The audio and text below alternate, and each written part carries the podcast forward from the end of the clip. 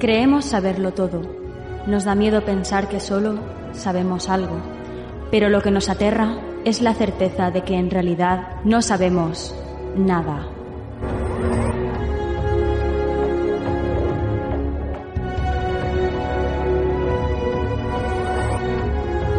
Sígueme por los canales que atraviesan la oscuridad. Remaremos sin descanso. Iluminaremos juntos los caminos de la noche, abriéndonos paso por el canal del misterio.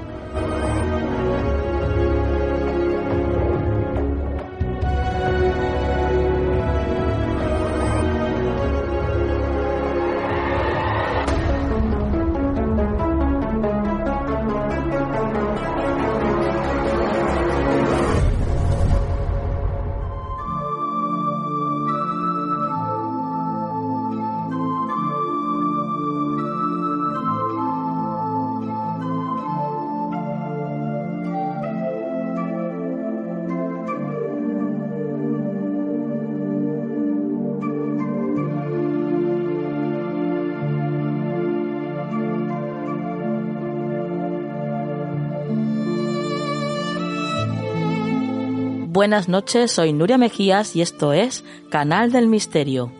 Bienvenidos una vez más a este vuestro programa. Gracias por estar ahí fieles a la cita como cada miércoles a las 7 de la tarde aquí en misteriofm.com. O también si nos estás escuchando a través de cualquiera de nuestras plataformas podcast, pues también bienvenido.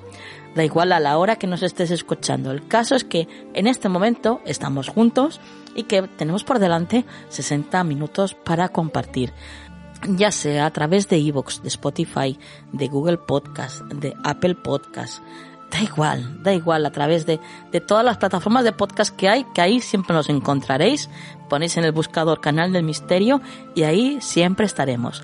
Así que, ya reunida toda la familia radiofónica, paso a recordaros que ya os podéis suscribir eh, si queréis ayudarnos económicamente en este proyecto, podéis hacerlo de dos formas, o bien a través de iVoox con la suscripción que es a través de ellos la suscripción, o bien la suscripción directa con nosotros, que sería pues a través de nuestra página web, canaldelmisterio.com. Ahí en la columna de la derecha hay un botón para suscribiros de forma segura a través de PayPal. Así que, bueno, desde ya gracias por toda vuestra ayuda, porque ya sabéis que esto lo hacemos de manera absolutamente altruista. Así que, bueno, pues toda ayuda siempre es bienvenida. Os recuerdo mm, que tenemos canal en YouTube, tanto como canal del misterio, programa, como eh, mi propio canal de YouTube. Si me buscáis por Antarana, ahí podéis ver todo lo que hago por YouTube. Y bueno, ya, ahora sí, dicho todo esto, vamos al sumario de este programa. En este programa vamos a comenzar con un libro interesantísimo de estos que nos enseñan tanto. Va a estar con nosotros Javier Arríes, que es su autor, y nos va a hablar de su última obra, Espíritus y Seres de la Mitología Nórdica interesantísimo. Además, un tema que yo sé que a la gran mayoría de vosotros os apasiona como a mí. También va a estar con nosotros nuestra compañera Paola, Paola Montoya, hablándonos de astronomía. Y tenemos nueva incorporación al programa. Derrick Álvarez va a poner la voz, su maravillosa voz y esa manera de actuar que tiene él tan única a los relatos que vais a escuchar a partir de, de hoy aquí en Canal del Misterio. Ya veréis, ya veréis. La gran mayoría de ellos serán de alguien muy conocido para mí, como ya sabéis, Raúl Tamarit, que es lo mismo que decir mi marido. Será el autor de muchas de estas historias, pero, pero bueno, que va a haber de todo un poco, ¿eh? Va a haber de todo un poco. Eso sí, siempre con la voz de Derrick Álvarez. Ya veréis, van a ser relatos que nos dejarán sin aliento. Y bueno, para finalizar el programa, por supuesto, esa guindita que tanto nos gusta, Juan Perdomo vendrá con el consejo de la semana. Así que dicho todo esto, vamos a comenzar el programa, ¿no? Yo creo que ya toca. Comenzamos. ¿Quieres ponerte en contacto con nosotros? Nuestro email tu rincón del misterio arroba gmail.com. Thank you.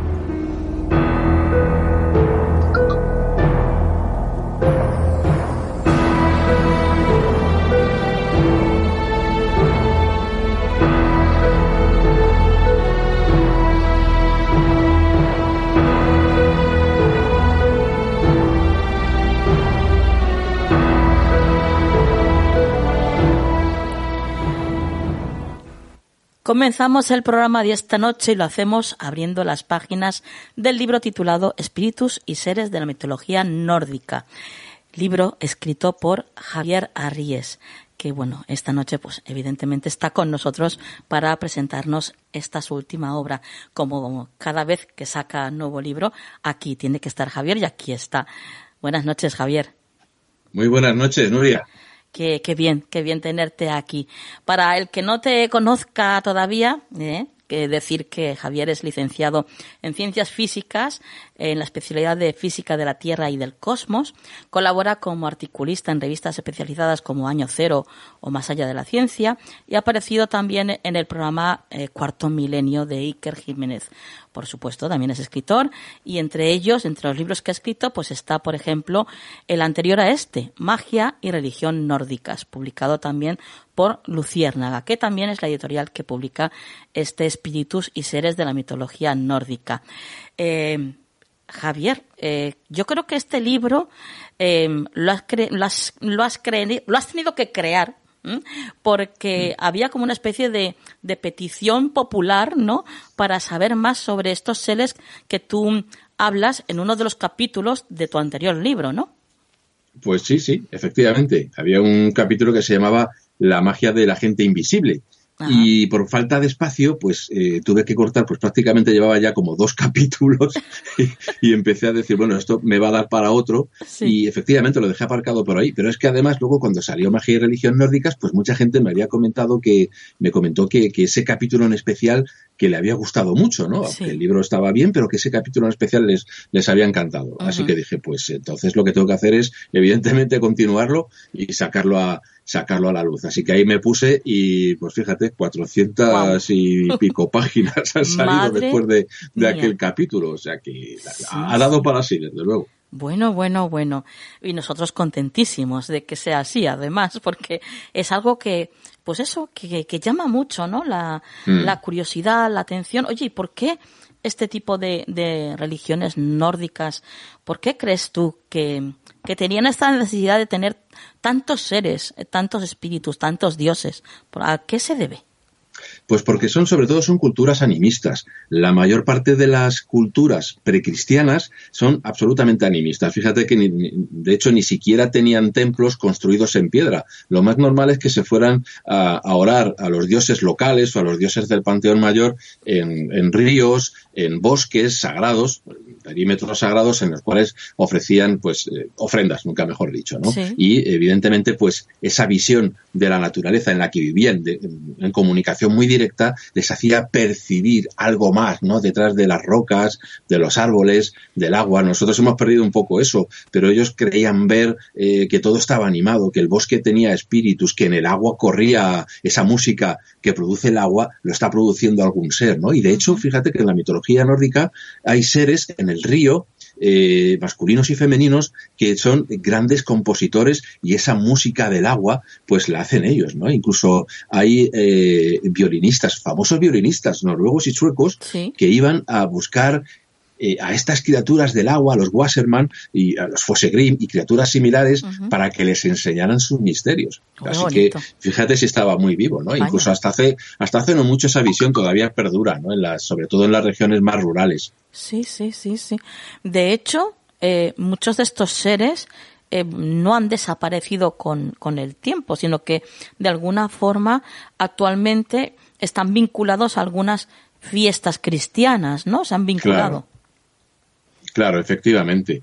Eh, fíjate, evidentemente tenemos una mitología muy antigua que es la mitología pagana y el folclore pagano, del cual pues tenemos eh, conocimiento sobre todo a través de escritos eh, medievales. Después de la cristianización, poco después, algunos escandinavos empezaron a escribir sobre lo que habían creído sus, abuelos, ¿no?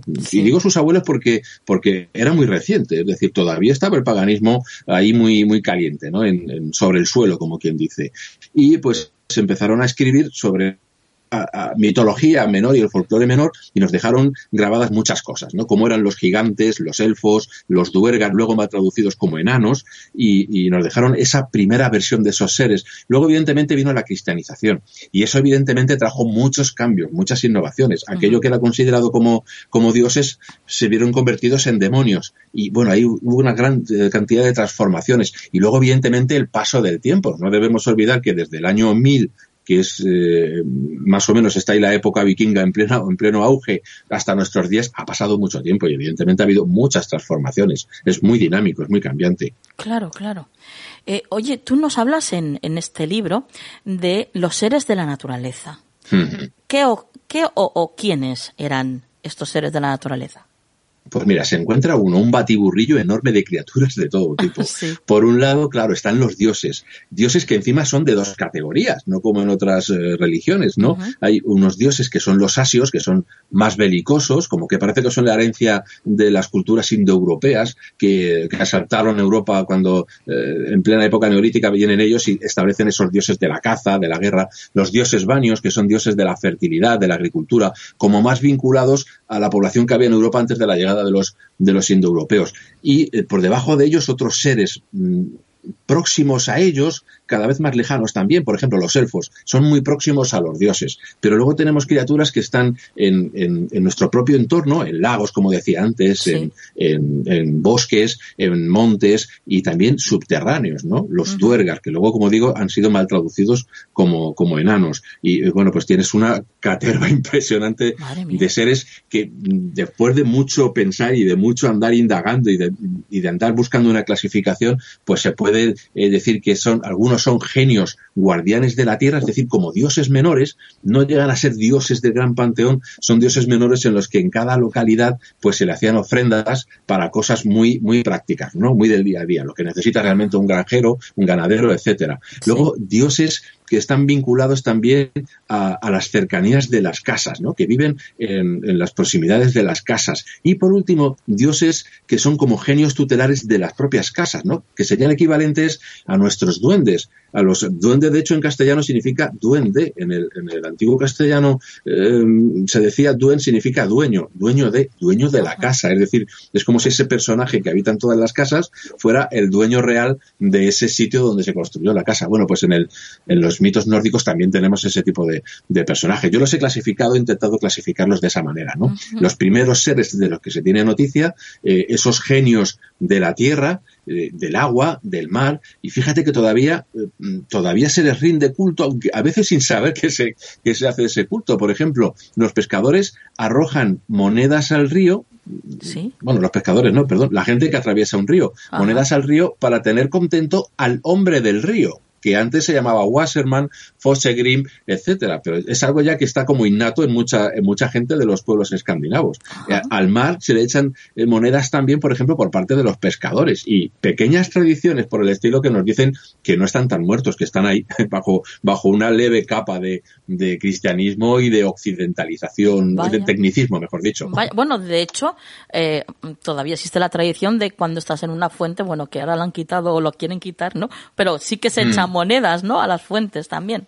Sí, efectivamente, y las fuentes, claro, las fuentes son de piedra, las tienes en el medio de, en el centro de ciudades, de poblaciones, pero evidentemente las fuentes antes eran fuentes naturales y allí se iban a hacer ofrendas, no solamente los germanos, los celtas también hacían ese tipo de ofrendas. ¿Qué se ofrendaba? Lo mejor que tenía uno, es decir, desde los, las propias monedas, eh, eh, la riqueza material que tenía uno, armas, eh, exvotos, todo ese tipo de cosas. Y evidentemente hay algo en nuestro subconsciente que nos lleva a repetir ese proceso de nuevo. No, no está muerto, como digo, está ahí y muy cercano. Sí, sí, sí. Bueno, ahora vamos a hacer un, un pequeño repaso por, por esos seres. Evidentemente hablas de muchísimos, pero vamos a hacer, vamos a coger unos cuantos, ¿eh? para, para que la gente conozca un poquito más a fondo eh, estos seres. Eh, ¿Qué nos puedes contar, por ejemplo, de las Valquirias y Nornas? Mira, pues son unos personajes fundamentales. Las, eh, las, normas están incluso por encima de los dioses. Los dioses parece que pueden hacer lo que les da la gana, que son inmortales, pues resulta que no. Hay una cosa a la que están sujetos, que es el destino. De hecho, todos los dioses tienen un destino y ellos lo conocen, ¿no? Llegará el Ragnarok, ese final de los tiempos. Sí. Perdón, y eh, bueno, pues se iban a combatir los dioses con los gigantes del fuego, de la escarcha y con otro tipo de seres, eh, bueno, ese conflicto pues va a hacer que el mundo prácticamente se incendie y desaparezca, ¿no? Dando lugar luego a un mundo regenerado, por decirlo así. Bueno, pues las nornas son las que dirigen el destino de los propios dioses. Fíjate que las representan muy a menudo como tejedoras. Y efectivamente, son ellas las que tejen el, telar del destino, ¿no? Ese tapiz en el que dioses, hombres, criaturas invisibles forman un, cada una con su tejido, con su hilo, cuando se corta es el, hilo de la vida que, que, se ha ido, pero entre todas esas criaturas que son, que han sido y que serán, forman ese, ese tapiz, ¿no? Pues son las nornas las encargadas de, de esto. Las nornas, además, riegan el árbol de la vida, el Yggdrasil, que es el que mantiene a todos los mundos en su, en su copa, ¿no? Y en sus raíces. Así que tienen un papel fundamental. Bueno, pues muy emparentadas con ellas están las valquirias. Pero además otra cosa menos conocida. Fíjate que hay nornas más pequeñas. Y fíjate cómo coinciden las mitologías de muchos pueblos de manera curiosa, como si todos los seres humanos tuviéramos ahí mm, los mismos deseos, los mismos miedos, eh, las mismas proyecciones, por decirlo así, ¿no? Hay una serie de normas más pequeñas que visitan a los niños cuando nacen, de modo que cada uno tiene su especie de norma. ¿A qué te suena esto? A hadas madrinas, ¿verdad? Claro, claro. El, hada madrina que viene a la cuna, ¿en cuántos cuentos no lo habremos visto? Sí, sí, a veces incluso en algunos, eh, fíjate que son tres nornas, y la mayoría de los cuentos infantiles que conocemos suelen ser tres hadas madrinas. Pues en el, en el mundo nórdico también hay muchos cuentos en las que vienen dos hadas madrinas de muy buena fe y una tercera que es la que agua la fiesta. Además, fíjate también, las, eh, dependiendo de la naturaleza de esas hadas madrinas, tendrás mejor sino o peor. Por ejemplo, si esa norna tuya que viene en tu nacimiento es de, origen élfico, vas a tener una muy buena vida. Si es de los Duergar, mm, vaya, como que va a ir la cosa un poco, un poco peor. Y luego están las Valquirias. ¿Qué tienen en conexión todos estos personajes? Pues que rigen el destino. Y las Valquirias ¿De quién rigen el destino? Pues de sobre todo de los guerreros, de aquellos que van a morir en combate y que son aquellos a los que ellas escogen para llevárselos al Valhalla junto a Odín. Y serán esos Eineriar, caídos en combate, los héroes caídos en combate, los que junto a Odín den presente en la última batalla. Mientras tanto lo están pasando muy bien, peleando por el día, levantándose al anochecer comiendo jabalí, un jabalí que nunca se acaba, fíjate qué maravilla, bebiendo hidromiel y pasando, pasando unas cuelgas espectaculares. Pero las valquirias son son eso, no son una especie de, de, seres intermediarios que Odín envía a las batallas para recoger precisamente a los mejores guerreros, aquellos que, que, bueno, que van a ser, van a hacer un buen papel en el, en el Ragnarok. Y son de aspecto, aunque nos hayan eh, puesto otra, otra imaginería, porque todos seguramente si pensamos en Valquirias nos acordamos de la típica Valquiria de Wagner, ¿no? Esa Valquiria, eh, esa mujer grande con su túnica, con su lanza, con ese casco con alas y, con esa voz portentosa, ¿no? Para, además necesaria para, para poder cantar ese cantar de los nivelungos precioso y maravilloso. Bueno, pues en realidad eran eh, vistas por los propios vikingos como algo terrible. A veces se decía que aparecían en, en la mitad del combate como cuervos de aspecto espantoso y horroroso, enormes, montados sobre gigantescos lobos con una, con una cara fierísima. A veces las veían intervenir, o creían ver ellos, claro, intervenirlas en, la propia batalla, eh, decidiendo quién gana, quién pierde, y eran mm, de aspecto pues muy terrible, ¿no? Hay un relato de, de, un hombre que describe una batalla que va a ocurrir en Dublín, que ocurrió realmente, fue una batalla, una batalla histórica. Bueno, en este relato, este hombre está cerca de una casa y ve venir a doce jinetes. Y se acerca a la casa a fisgonear y lo que encuentra es que esas doce jinetes, esos doce jinetes son mujeres y son valquirias. Y empiezan a sacar cosas de sus caballos y de, las monturas y empiezan a montar un telar, pero un telar espantoso, hecho con cráneos,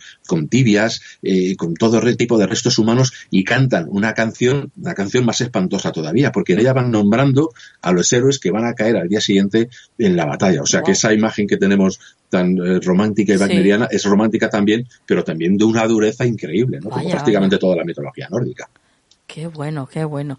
Bueno, pasamos a los enanos y gigantes. Sí, son, eh, son, bueno, son las, las, primeras criaturas. Fíjate que el primer, la primera criatura viva es Ymir, que es un gigante. Es un gigante que nace entre el hielo, un hielo que no está hecho de agua, está hecho de, de lo que fluye de una sustancia venenosa que fluye continuamente ahí y que forma pues una especie de escarcha envenenada y de otro mundo superior, del Muspelheim, del mundo de fuego, caen unas chispas que empiezan a fundir ese hielo envenenado y de ahí surge la primera criatura, Ymir, el primer gigante. Todos los gigantes derivan de él. De hecho, del sudor de su axila, dice literalmente uno de los textos, nace la primera pareja de gigantes. A partir de ahí nacen más gigantes. Hay una tremenda inundación porque a Ymir lo matan eh, los dioses Odín, Vili y y eh, con él crean, pues con la carne de Ymir crean la tierra, con el cráneo crean la bóveda celeste, y fíjate, la, la primera, eh, de esa primera pareja de gigantes hubo una que sobrevive a, este, a esta tremenda inundación y que daría lugar a los gigantes después. Y los enanos, ¿sabes de dónde salen? Lo que llaman enanos, que en realidad no debería traducirse así. Los duergar, que es la palabra que utiliza eh, los textos eh, nórdicos. Los, estos duergar, que luego se traducen como enanos, nacen de la carne podrida de Ymir. Son como larvas. Curiosamente, debajo de la carne de Ymir, que es la tierra. Es decir, habitan las grutas, son los que conocen las vetas de los minerales, los secretos últimos de la tierra y son los grandes orfebres que luego van a construir las, las, grandes armas mágicas de los, de, los, eh, de los dioses. Son muy hábiles. El martillo de Thor, la lanza de Odín, la cabellera de oro de Sif, todas estas cosas las fabrican ellos y luego nos ha llegado a nosotros, cuando llegó la cristianización, fueron como demonizados, demonizados, perdón. Se hicieron como más pequeños, les hicieron más pequeños, pero en los primeros textos se dice que pueden tomar el aspecto que les dé la gana, incluso el de una persona normal, ¿no? De estatura normal. Bueno, pues con el tiempo se nos ha quedado esta visión de, orfebres pequeños, de herreros pequeños con sus yunques eh, muy fuertes, pero de, tamaño diminuto, y los, los, los eruditos nórdicos, aquellos que empezaron a conocer el latín y el griego, para poder traducir los textos suyos al latín, emplearon la palabra nanus, que significa evidentemente enano, y la de pigmeo, de modo que nos ha llegado esa imagen de enano y con eso se ha, traducido a estos, a estos seres, ¿no? A, los enanos. Pero como te digo al principio, no eran tales, eran, podían tomar el, el, aspecto que les diera la gana. Incluso los gigantes también. Hay un detalle curioso, por ejemplo, en algunas narraciones, eh, eh, hay una narración acerca de un rey que tiene como nodriza una giganta, de aspecto enorme, evidentemente. Cuando crece el rey, esta mujer le, propone que sean amantes y el, rey accede. Pero claro, el rey dice, pero tenemos un pequeño problema mm, de tamaño. Tú eres muy grande y yo para ti soy muy pequeño. Y dice ella, no importa porque yo puedo hacer que mi cuerpo sea como elástico, como de goma, y yo me adapto. Y ahí ves a esa mujer gigante enorme que se adapta al de una persona normal y para poder disimular su relación, pues va acompañándole al rey vestida de hombre, así pues pasa desapercibida, pero es una giganta. Tú fíjate qué curioso, ¿no? Qué, qué, cosas tan extrañas en la mitología primera y luego nos han llegado, como te digo, pues un poco tergiversada por, por versiones cristianas, cristianizadas, etcétera. Ten en cuenta que, que cuando llega la nueva fe, todas estas criaturas son demonizadas y algunas ridiculizadas, ¿no? Por ejemplo, los elfos son criaturas de luz, a los duergar, a lo que después se llamó enanos, no se les hacían sacrificios, porque ya te digo, eran como larvas, como, como, como, como sí, gente muy hábil, pero a la que no había que, rendir ofrendas. Pero los elfos, los elfos son seres de, luz, seres muy próximos a los dioses, seres que en la mitología nórdica primigenia eran considerados como radiantes, como hermosos, bellísimos, a las o sea que no hay elfos oscuros, entonces. Sí, sí, sí los hay. Hay ah. una distinción en algunos textos entre elfos de la luz y elfos oscuros. Estos elfos de la luz recibían culto, se les hacían ofrendas. Cuando nacía una mujer, un hombre que al hacerse mayor eran fuertes, bellos, eh, sus habilidades eran muchas, pues gente de esta que dices, madre mía, qué, bien. pues eh, se, les comparaba con elfos e incluso se le ponía elfos como nombre, ¿no? El rey tal, el elfo de no sé dónde, de donde había nacido. Así que eran personajes radiantes. Hay también unos elfos de la oscuridad. Efectivamente, en los textos se habla de, elfos de la luz y elfos de la oscuridad. Se les llama elfos oscuros, pero fíjate que no es por el color de la piel ni porque sean tenebrosos ni malos, ¿no? Que sería una cosa que pensaría uno en principio, sino porque la palabra que les define, suar en nórdico, significa negro y esa palabra negro se aplicaba a la gente de cabello moreno, que claro, evidentemente entre tanto rubio y pelirrojo Evidentemente había morenos, pero, pero eran como más exóticos, ¿no? Bueno, pues esa palabra de negros define a, la gente morena. Y esos elfos son en realidad muy pálidos porque viven debajo de tierra, no ven la luz, pero son de cabello moreno. Por eso se, les llama oscuros. Muchos autores piensan que en realidad se trata de duerga. Ya, ya. Bueno, bueno, qué historias más interesantes, Javier, desde luego. Madre mía. Eh, bueno, ahora quiero que nos hables de trolls, pero no de los informáticos. no tiene nada que ver, ¿no? Que a ver los hilos. también, también. pues mira, los trolls en realidad eran eh, a los primeros gigantes, la palabra gigante también la han cogido de la mitología griega y latina porque no tenían palabras los eruditos medievales eh, escandinavos como para, para, para traducirlo al latín, ¿no? Así que ponían cíclope, gigante para definirlos, pero la palabra que realmente usaban ellos en su idioma era Jotun, que es, eh, son como fuerzas naturales, ¿no? Como fuerzas caóticas de la naturaleza, las inmensas nevadas, los, los, terremotos, todo eso que es enorme y espectacular era considerado como, como gigantes. Y además se les llamaba Rishi también, pero había una palabra que eh, también utilizaban que era la de troll. Troll, mm, aún hoy todavía, en realidad, es como una palabra muy genérica para eh, designar a todo tipo de personajes sobrenaturales, pero además con un, con un cariz negativo. ¿eh? Los elfos, por ejemplo, nunca serían calificados como trolls, pero los gigantes, que son pues bastante malignos en general, salvo algunos, pues eran calificados como trolls. A los hechiceros también se les llamaba trolls. Una de las peores cosas que te podían llamar en la antigua eh, Escandinavia, en Islandia, en Dinamarca, etcétera, era troll.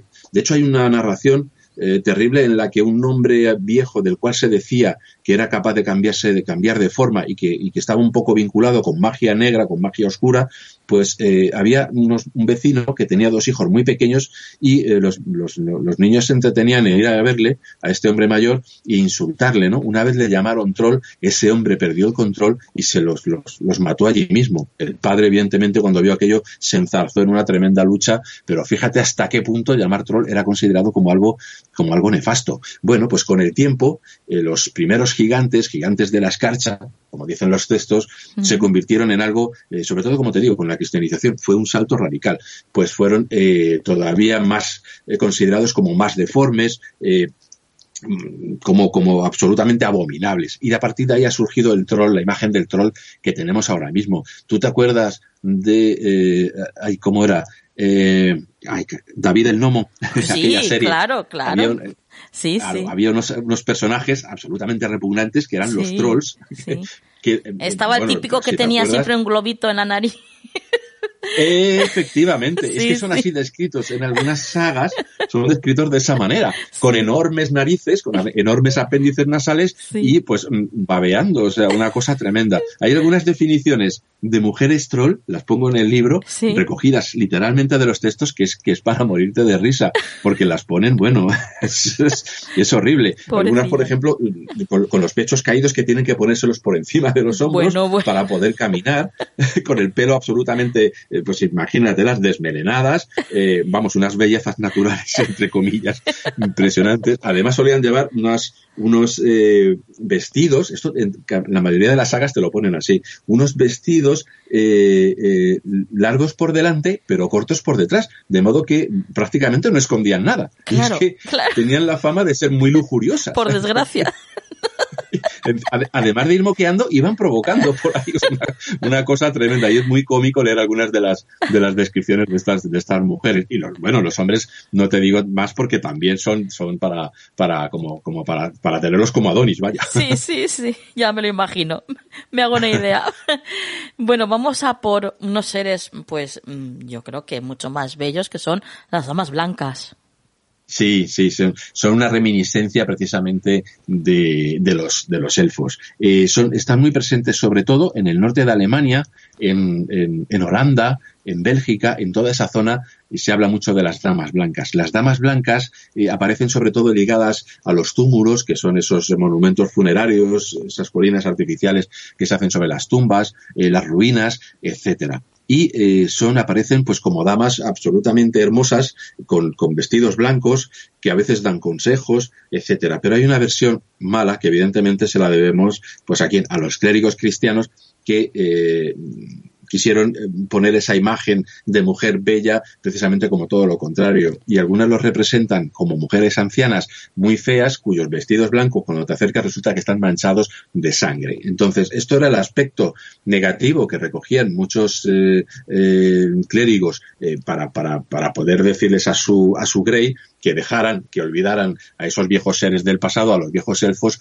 porque es que por entonces todavía se les rendía culto y en muchos casos iban a las iglesias, pero luego se iban a los, a los, a los altares naturales, a rocas donde se les ofrecía culto a los, a los elfos y en oquedades, en determinadas oquedades, se les echaba mantequilla, cerveza y otro tipo de, ofrendas y de, y de, sacrificios. Bueno, pues las damas blancas eh, se dice también lo siguiente. Hay un grabado del siglo XVIII, fíjate ya bastante antiguo, en el que se ve a una antigua sacerdotisa vestida de blanco sobre un túmulo, precisamente sobre una de estas tumbas, eh, y, a su alrededor hay ofrendas de animales, como si, como si le hubieran realizado sacrificios para ella, ¿no? Y abajo está el pueblo como, como adorándolas.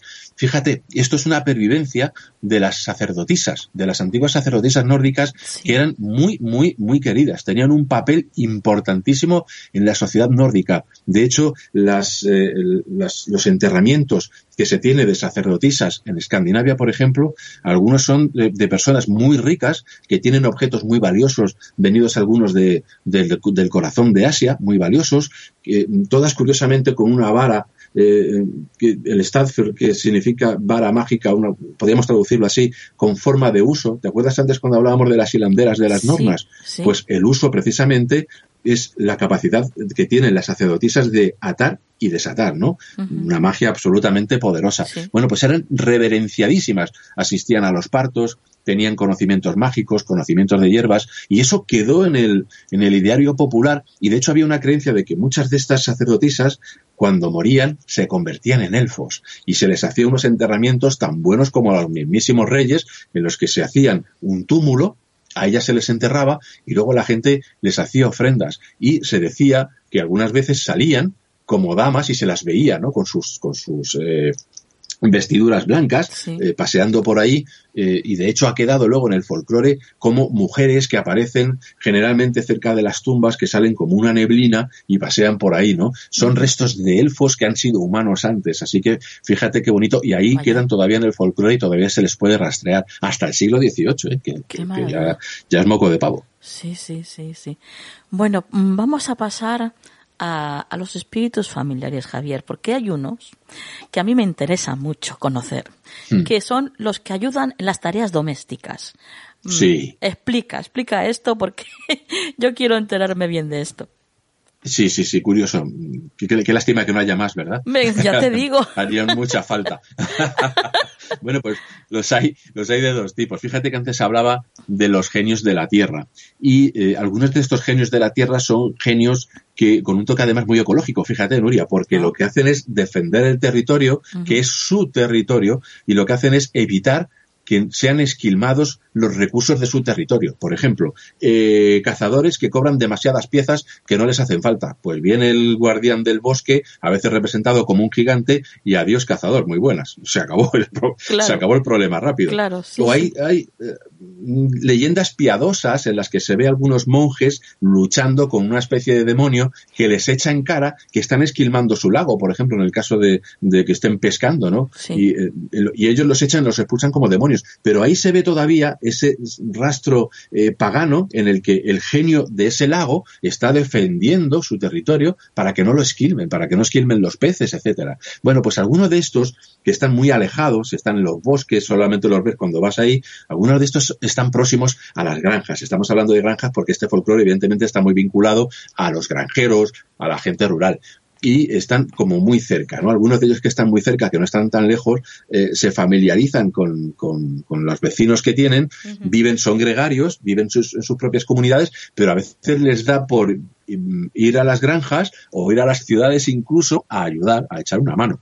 Y luego tienes los otros que son los espíritus familiares. Estos son, no son gregarios, no viven en comunidades, sino que son uno y está asociado a la casa en particular, ¿no? Que era, como te decía antes, aquellos que, que en castellano podrían equipararse a los famosos duendes. Así que tenemos dos. Esos que viven en sus propias comunidades y, se acercan a las granjas o a las, o a las, a, las propias ciudades a ayudar y los otros que son uno y ayudan ¿Cómo ayudan? Tanto unos y otros, algunos, por ejemplo, son buenos metalúrgicos, buenos zapateros y lo que hacen es ir a ayudar a la gente, sobre todo a la gente pobre. Eh, hay montones de cuentos, seguro que algunos conocemos cuentos de los hermanos Grimm, etcétera, en los que un, sastre pobre o un herrero pobre pues tiene problemas para sacar adelante a su familia y, ve el hombre como no puede comprar más, más material para su calzado y cuando están en lo peor ella y su mujer, ya mayores además, siempre te lo ponen ancianos para que te dé más, más pena, claro, evidentemente. Entonces eh, resulta que el día siguiente se encuentran con la tarea hecha. Los zapatos están hechos, están construidos, el, vamos, fabricados, mejor dicho, los, eh, el herrero tiene su trabajo hecho también, y fíjate que hay algunos en la ciudad de Colonia, se les llamaba los hombrecillos de Colonia, y hay una tradición que dice que antiguamente venían, bajaban desde sus poblados invisibles a echar una mano. Y decían, por ejemplo, eh, gritaban, se les oía gritar en la noche, calderas, calderas. Y entonces la gente bajaba sus cacerolas, sus sartenes, y ellos al día siguiente tenían que no verlos, había que no verlos, porque si no se iban, pues te dejaban todo como la, como la patena, oye, limpísimo. Así que tú fíjate qué maravilla. en el caso de los espíritus familiares, por ejemplo, en las granjas, cada uno tenía su espíritu familiar asociado a esa granja, y lo que hacían era ayudar ordeñando, eh, desanudando las, las crines de los, de los caballos. Hay historias eh, curiosísimas porque muchos de estos seres se, se, se enamoran, como quien dice, de un caballo, le tienen un afecto particular y lo cuidan como si fuera suyo. Pero fíjate que hay una cosa muy curiosa, Nuria. En algunos casos, y esto es, es, real, ha ocurrido, había veces en los que un granjero prosperaba mucho, mientras que el resto pues no prosperaba al mismo ritmo y le acusaban. ¿Sabes de qué? De que tenía un, un, una de estas criaturas que robaba a los demás y se llevaba las riquezas del resto de la granja a la, a la, a la granja del hombre que prosperaba. y a veces tenían problemas porque esto podía llegar a las autoridades y se lo tomaban muy en serio. Durante la, temporada de la caza de, la cacería de brujas, pues esto era muy serio, eran acusaciones muy bastante serias. Bueno, pues esto es una creencia, ¿no? De que algunos de estos eh, seres por ejemplo, para, para eh, le gustaba el, mejor caballo de la granja. Bueno, pues se iba a las granjas vecinas a llevarse la mejor avena para traérselo a, su caballo, ¿no? A lo que él consideraba su caballo. Y hay eh, relatos muy curiosos, muy graciosos, en los que eh, un, un, uno de estos personajes ve como otro de otra granja, otro que tiene el cuidado de otra granja, viene a robar la granja y entonces se enzarzan en una em, estridente pelea, así los dos, muy curiosa, ¿no? Textos muy, muy curiosos, muy, realmente extraños. Bueno, bueno. Ya para, para finalizar, Javier, este breve repaso por algunas de, todas las criaturas que, están dentro del libro, eh, cuéntanos como experto eh, en vampiros, en todo lo que tiene que ver con el mm. mundo vampírico. Cuéntanos de esas criaturas asociadas con la muerte, como son los, a ver si lo digo bien, eh, drogo, algo así. Draugar. Draugar, Draugar, sí, es complicado porque generalmente acaban estos nombres, acaban en GR, la, la, la R final apenas se pronuncia, entonces es una cosa así como Draugar. Ah, eh, Pues fíjate, eh, hay una palabra en sueco que les define perfectamente como eh, los que caminan de nuevo. Eso ya echa un poquito para atrás, Pues sí, son, son difuntos que en vez de estarse quietecitos en sus tumbas, lo que hacen es levantarse. Pero ojo, que no son fantasmas, aunque algunas veces se ha traducido así, porque lo que te decía antes, no, en, el, en los antiguos eruditos nórdicos no tenían ninguna palabra, a la hora de traducirlo al latín, no había palabras latinas para algo así, un muerto que camina, no un fantasma, no, no el alma que se, que se aparece insustancial, etcétera, no, el propio muerto con su cuerpo se levanta, se levanta y además no suele hacer buenas cosas. Bueno, hay algunos, algunas tradiciones en las que, algunas historias en las que alguien que ha muerto de repente se incorpora, dándole un susto a la, a la, a la gente que estuviera por allí, por supuesto, para comunicarles algo de importancia y luego pum, pues vuelve otra vez a, a, yacer, ¿no? Pero en otros casos es mucho más terrible, porque lo que hacen es, eh, no se acuestan después, ¿no? Es que siguen. Hay de dos tipos.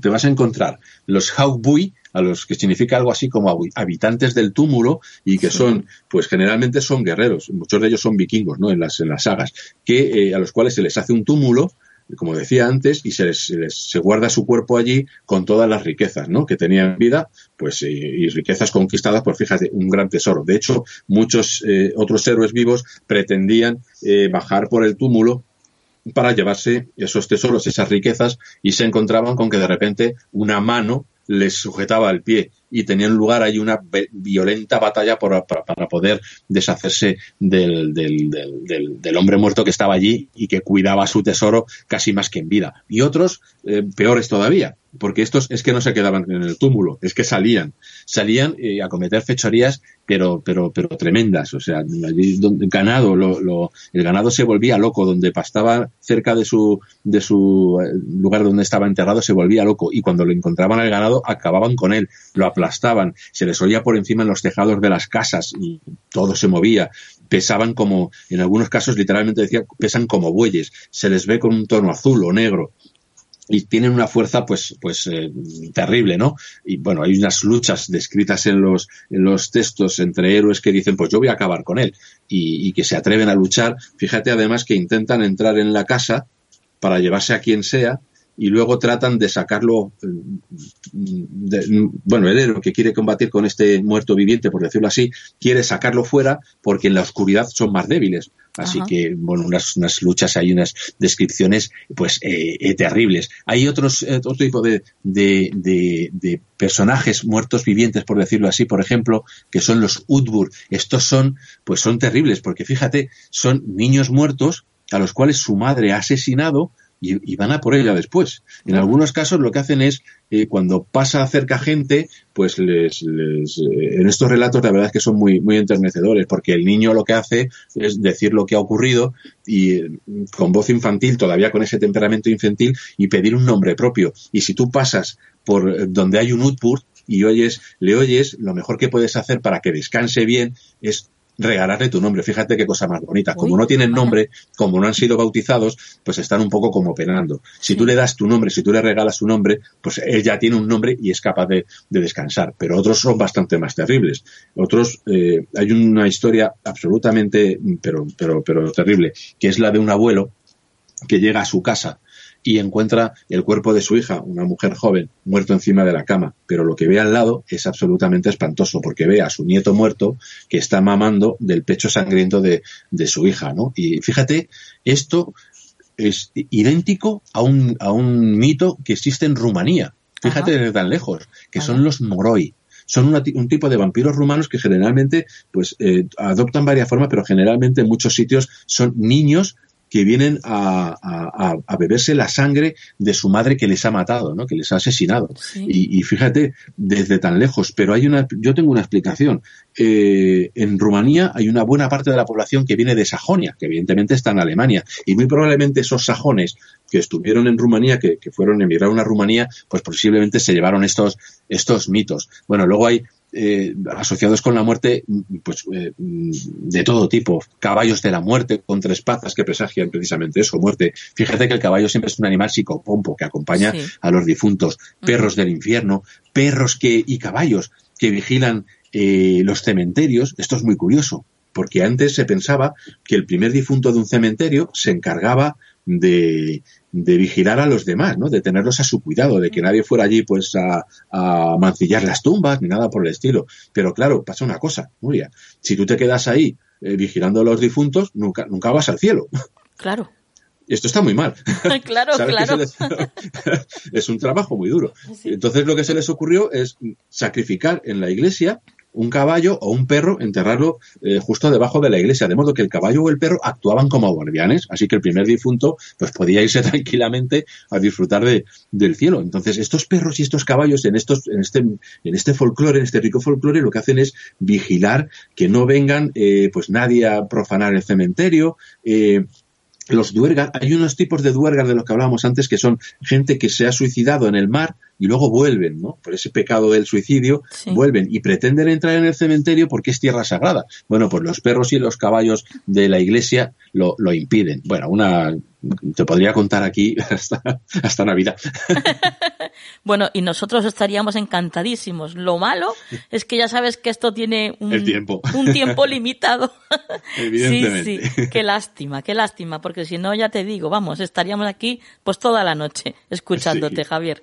Bueno, eh, vosotros, queridos oyentes, ya sabéis, el libro titulado Espíritus y seres de la mitología nórdica, escrito por Javier Arries, eh, un libro donde Javier ahonda en las creencias del folclore de los países nórdicos y se adentra en el mundo de estas criaturas, de las que incluso hoy surgen noticias en la prensa escandinava. Javier, ha sido un tremendo placer el tenerte aquí en el programa y bueno, ya sabes que esta es tu casa. Muchas gracias. Así me siento, como en casa. Así que muchas gracias por, por, por, ese recibimiento y nada, un abrazo muy, muy, muy fuerte y a los oyentes también, por supuesto. Un abrazo.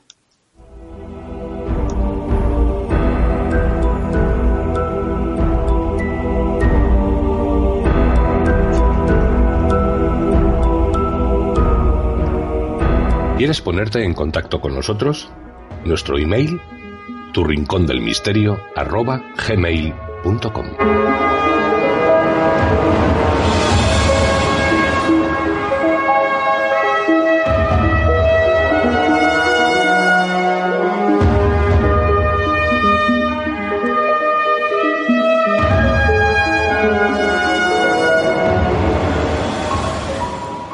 Avanzamos en el programa y lo hacemos entrando de lleno en la astronomía y, por supuesto, en la compañía de Paola Montoya. Buenas noches, Paola.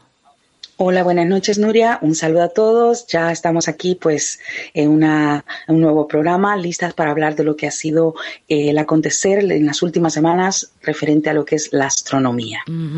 En concreto, esta noche nos vas a contar, eh, bueno, pues una noticia sobre el descubrimiento de una estrella con planetas en una órbita muy particular. Explícanos, explícanos. correcto, Nuria. Eh, vamos a empezar pues con esta noticia que es de la semana pasada y nos cuenta sobre el hallazgo de una estrella cuyos planetas orbitan en una forma contraria a lo que podría ser nuestra intuición. Con el conocimiento acumulado por, la, por la comunidad científica, que ha logrado pues catalogar ya más de 3.000 sistemas solares diferentes con más de 4.500 exoplanetas, pues se puede llegar a pensar que se ha visto de todo, pero esta noticia pues nos prueba lo contrario. Vamos a ponernos en contexto primero. Un equipo de astrónomos de la Universidad de Ginebra que ha podido ver como dos de, tres planetas en total eh, detectados alrededor de una estrella denominada HD 3167 esto es en la constelación de Pisces, pues resulta que orbitan en planos perpendiculares al primero. Quiere decir, dos planetas están orbitando su estrella y otro lo hace eh, de forma perpendicular a, los primeros dos. Para comprender la rareza de estas órbitas, Nuria, debemos saber que mediante la observación y con los modelos informáticos, pues sabemos que los planetas se forman a partir de un anillo de material sobrante eh, de la formación de la estrella, conocido como disco protoplanetario. Normalmente, ese disco gira alrededor de la estrella siguiendo su plano ecuatorial, esto por efecto de la gravedad, y los eh, planetas que se van formando en su interior suelen mantener esa misma órbita toda la, vida, durante toda su existencia. La única forma que, este, que un sistema como este sea distinto es que se produzca busca algún evento externo que lo distorsione o lo perturbe. Pues bien, lo que sucede con este sistema planetario de, la noticia es que, como explicamos, dos de los tres planetas observados parecen haber sido formados tras un evento que modificó la órbita de sus respectivos anillos protoplanetarios. Bueno, pues tus oyentes se preguntarán en este momento si hay otros casos como este o cómo saben los astrónomos, los astrofísicos, que esto es así. Pues en nuestro sistema solar, por ejemplo, todos los planetas que eh, se encuentran cerca del plano ecuatorial del Sol. hay algunos que están un poquito arriba, abajo, pero todos siguen ese, ese patrón. Es decir, todos están eh, alineados, girando en el mismo plano que el Sol. Sin embargo, este estudio que se concluyó en 2019 pues reveló que estos dos planetas de la estrella HD 3167 no están alineados con ella, sino que pasan sobre los polos de la estrella, es decir, a casi 90 grados de su plano ecuatorial. Y el tercero, como ya mencionamos, el que orbita más cerquita de la estrella, pues lo hace sobre el eje ecuatorial de la misma. Ahora te voy a explicar brevemente cómo se, cómo se deduce la orientación de la órbita de un planeta, pero antes vamos a recordar que cuando un planeta pasa por, eh, por enfrente de su estrella, desde nuestra perspectiva, a eso se le denomina tránsito. Sí. ¿Vale? Pues bien, imaginemos que usamos un filtro, un filtro solar y con las debidas medidas de seguridad, pues podemos observar el Sol. Ahora imaginemos que cualquiera de los planetas, digamos Venus, pasa entre el espacio entre nosotros y el Sol. Pues bien, medimos la zona por la que entra al disco solar, tomamos nota por dónde sale de él y trazamos una línea entre esos dos puntos. De esa forma, pues tenemos un plano por el cual se desliza la órbita del planeta y lo comparamos con el nuestro. Entonces así sabemos los grados de inclinación. Pues para los investigadores, eh, más que nada, pues hacen esto usando algo diferente, que es un espectógrafo que permite medir el movimiento de las regiones estelares ocultas por el planeta en tránsito y así deducen su trayectoria.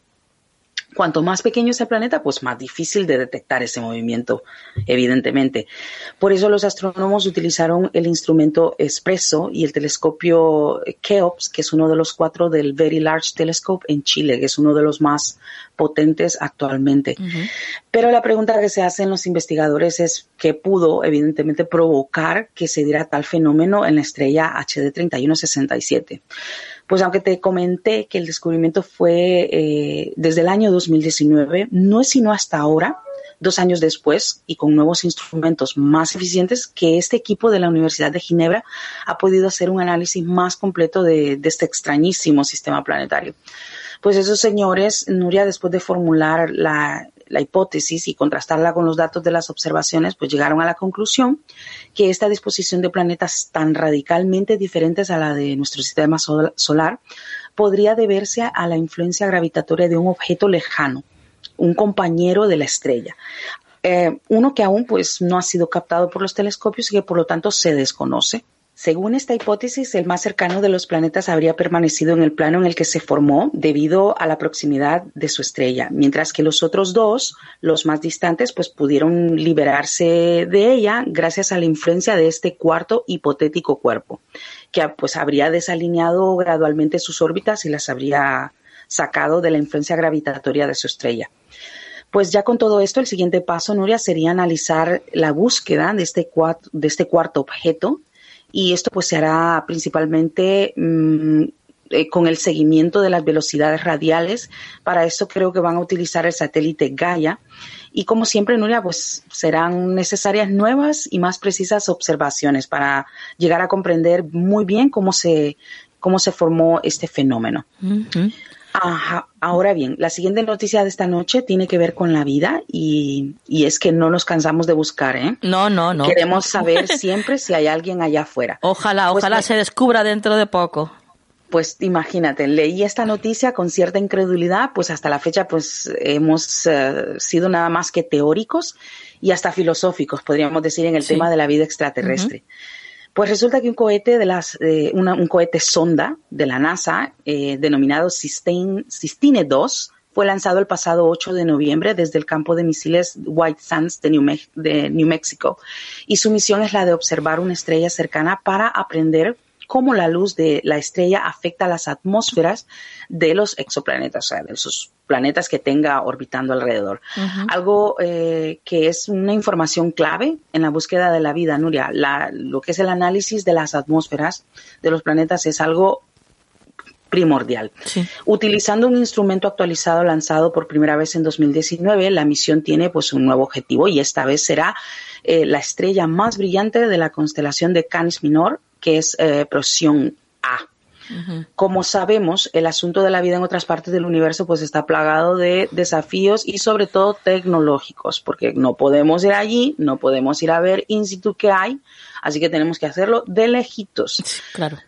Todavía no podemos viajar eh, a los planetas que están alrededor de otras estrellas, eh, pero para, para, poder verlo nosotros mismos y pues nuestros telescopios tampoco son lo suficientemente potentes para poder ver en sus superficies. Uh -huh. En cambio, pues los astrónomos miran a las atmósferas de un exoplaneta buscando en busca de rastros de sustancias químicas que sean asociadas con la vida. Por ejemplo, el agua, el metano, el oxígeno, el ozono y otros que son llamados biomarcadores que producen patrones de luz únicos que los telescopios pueden detectar desde lejos. Eso sí que se puede. Y para interpretarlos más correctamente, pues los astrónomos deben mirar a la estrella del planeta que se quiere analizar. Así sabemos que la interacción entre la atmósfera del planeta y la luz ultravioleta de la estrella anfitriona pues determina qué gases sirven como mejores biomarcadores. Ahora tú imagínate la complejidad de este análisis y es un poco así como de ciencia ficción. Pero bueno, como mencionamos, eh, Cistine 2 observará Procyon A, no sé si pronuncio bien el nombre de esta estrella, pero bueno. Y esta se encuentra a unos 11.000 mil años luz, no, perdón, 11 años luz, creo que son 11.5 años luz de distancia. Es una estrella de tipo F, que es un poco más grande, es más caliente y más brillante que nuestro Sol. Aunque no tiene exoplanetas conocidos, estudiar esta estrella pues puede ayudarnos a comprender las, las estrellas de su tipo, que son muy comunes, y sus exoplanetas en todo el universo. Entonces, los investigadores afirman que conocer los espectros ultravioleta de estrellas, eh, no solo de tipo F, sino de todos los tipos, pues nos ayudará a encontrar los entornos estelares planetarios más propicios o más prometedores para futuras observaciones de la NASA. O sea, que esto es como un proyecto que va por etapas y esta primera etapa es eh, tener todos los datos referente a la estrella tipo tal, cómo es la luz, la intensidad. Entonces con esto ya podemos eh, hacer mediciones y comparar. Eh, respecto de la sonda, Nuria, al igual que en el vuelo de 2019, el instrumento se lanzará en un cohete sonda, es un pequeño cohete suborbital que hace pequeñas observaciones muy breves en el espacio antes de volver a caer a la Tierra ascendiendo pues más o menos a una altitud de unos 280 kilómetros. Así accede a la luz ultravioleta que de otro modo pues sería absorbida por nuestra atmósfera. Esta sonda, Sistine 2, observará la estrella durante unos cinco minutos aproximadamente y luego el instrumento volverá a caer a la Tierra descendiendo en paracaídas para su recuperación y la pues consecuente restauración de los datos. Este equipo espera un aterrizaje suave para ayudar en un cambio rápido y estar listo para el tercer lanzamiento de esta sonda que será en julio de 2022 desde el Centro Espacial en Australia y allí pues el instrumento Sistine será reacondicionado y esta vez será enviado para observar la estrella, um, bueno, dos de las estrellas de Alpha Centauri, que son muy similares y ligeramente más frías que nuestro Sol.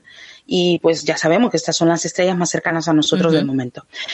Este sistema también alberga eh, a Próxima Centauri, que es una estrella enana roja orbitada por el único exoplaneta conocido que es el más cercano a nosotros, en Próxima B.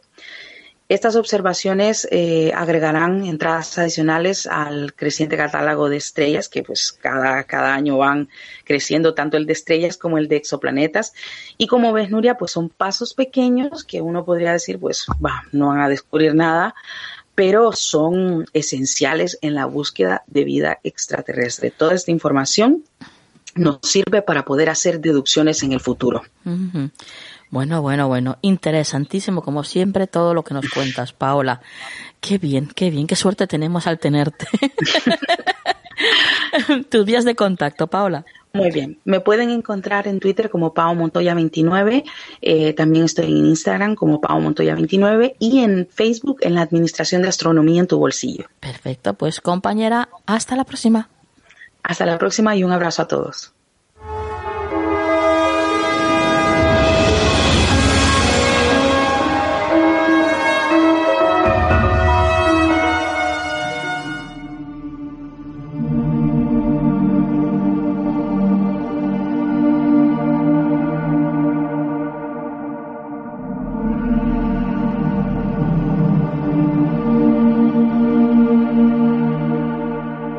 Bienvenidos a Historias para Maldormir con Derrick Álvarez. Podéis conocer todo el trabajo de Derrick en su Twitter, arroba Derrick Álvarez.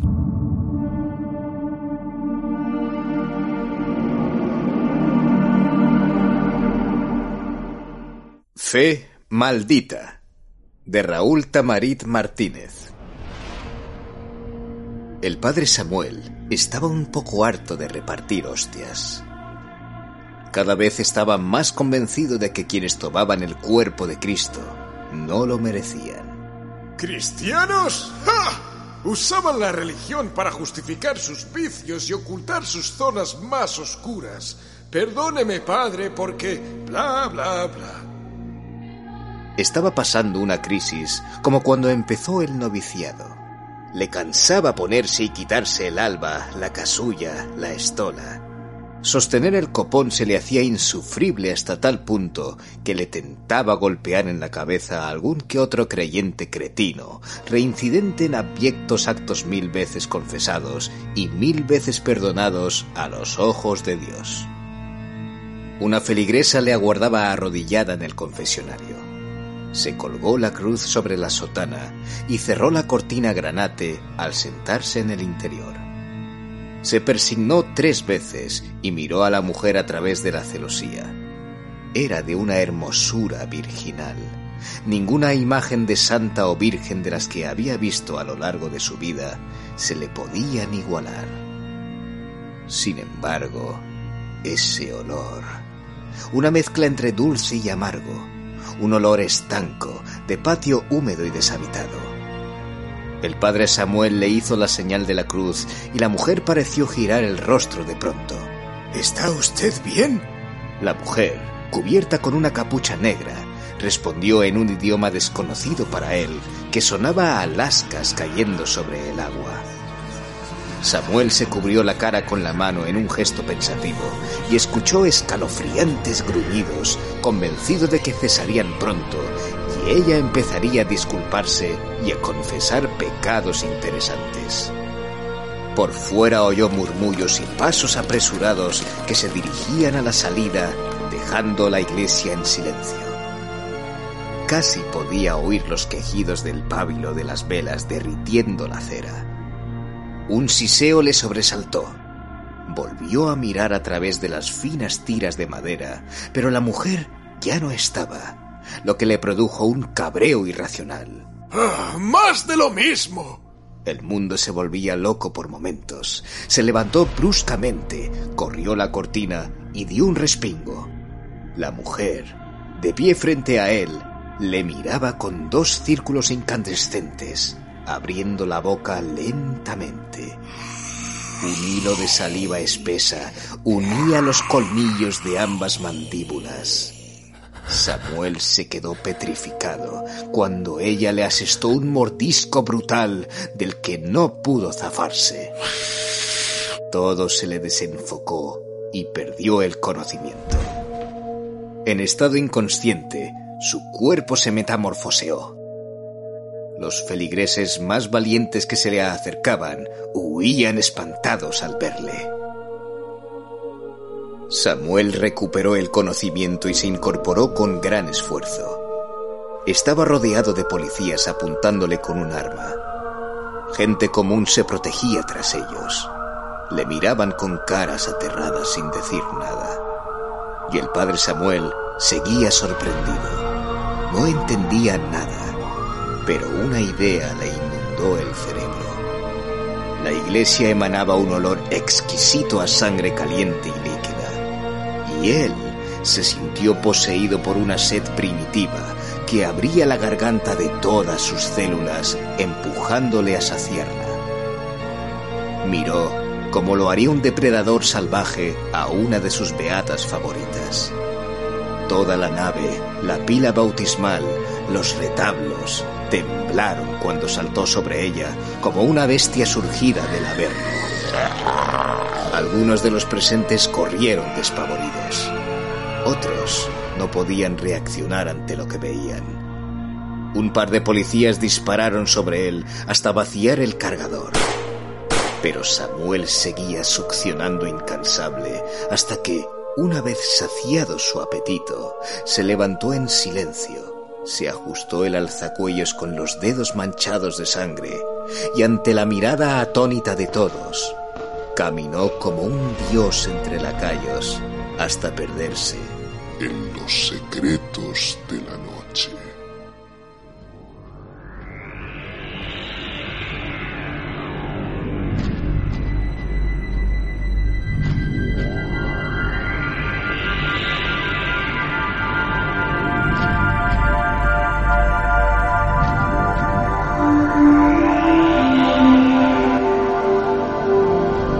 consejo de la semana en Canal del Misterio.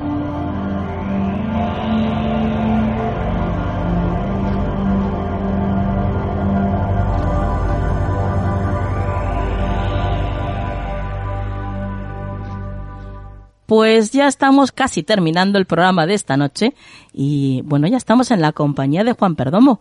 Buenas noches, Juan. Muy buenas noches, Nuria. Encantado de saludarte. ¿Qué tal todo?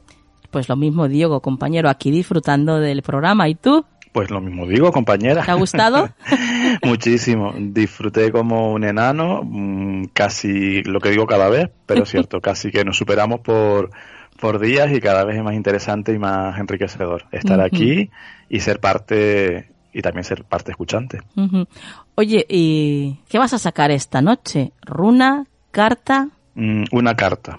Una carta, aquí de, del estupendo mazo de Marsella, que es el que más me mola, pues esa. Qué bien, qué bien. Bueno, pues vamos a ver qué es lo que nos dicen tus maravillosas cartas para la semana que viene. Juan.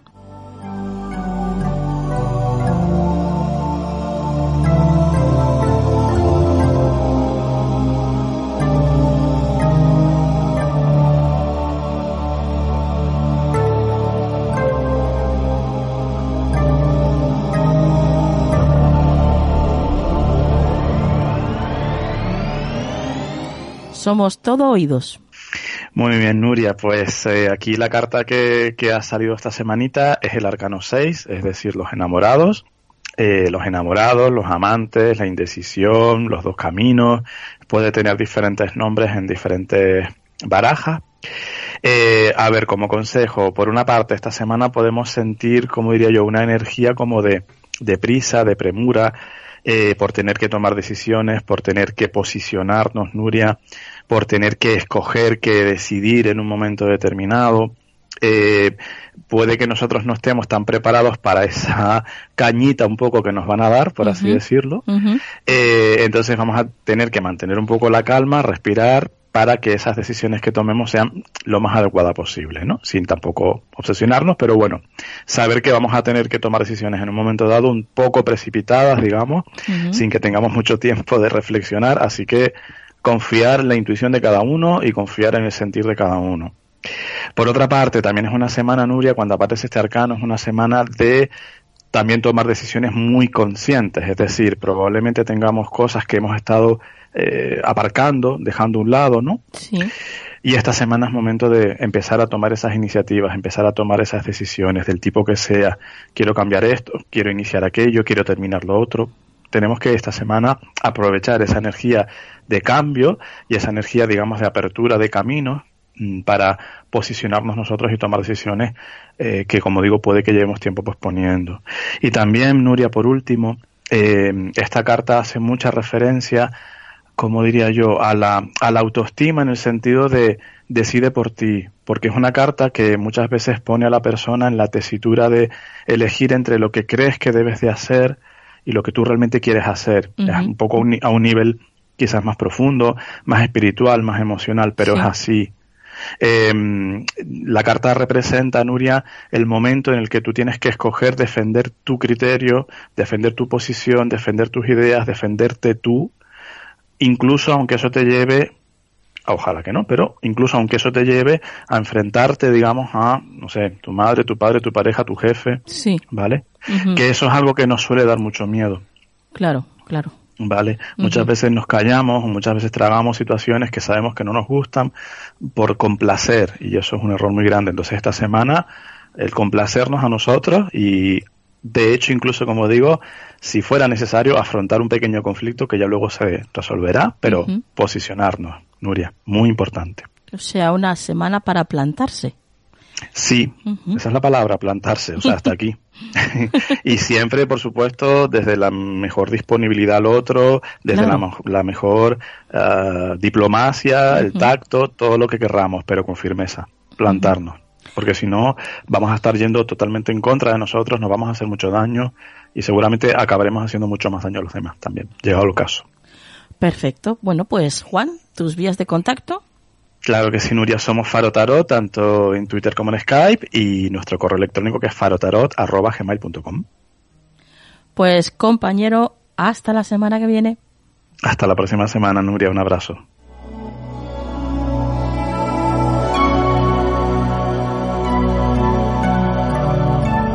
¿Quieres ponerte en contacto con nosotros? Nuestro email, tu rincón del misterio, arroba gmail.com.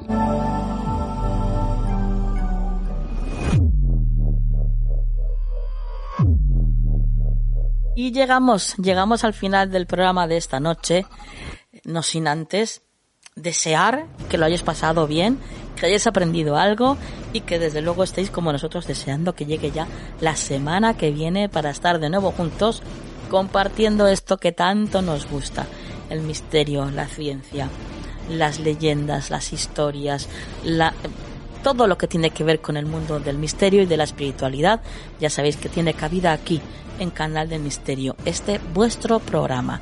Y dicho esto, vamos a por la frase de la semana.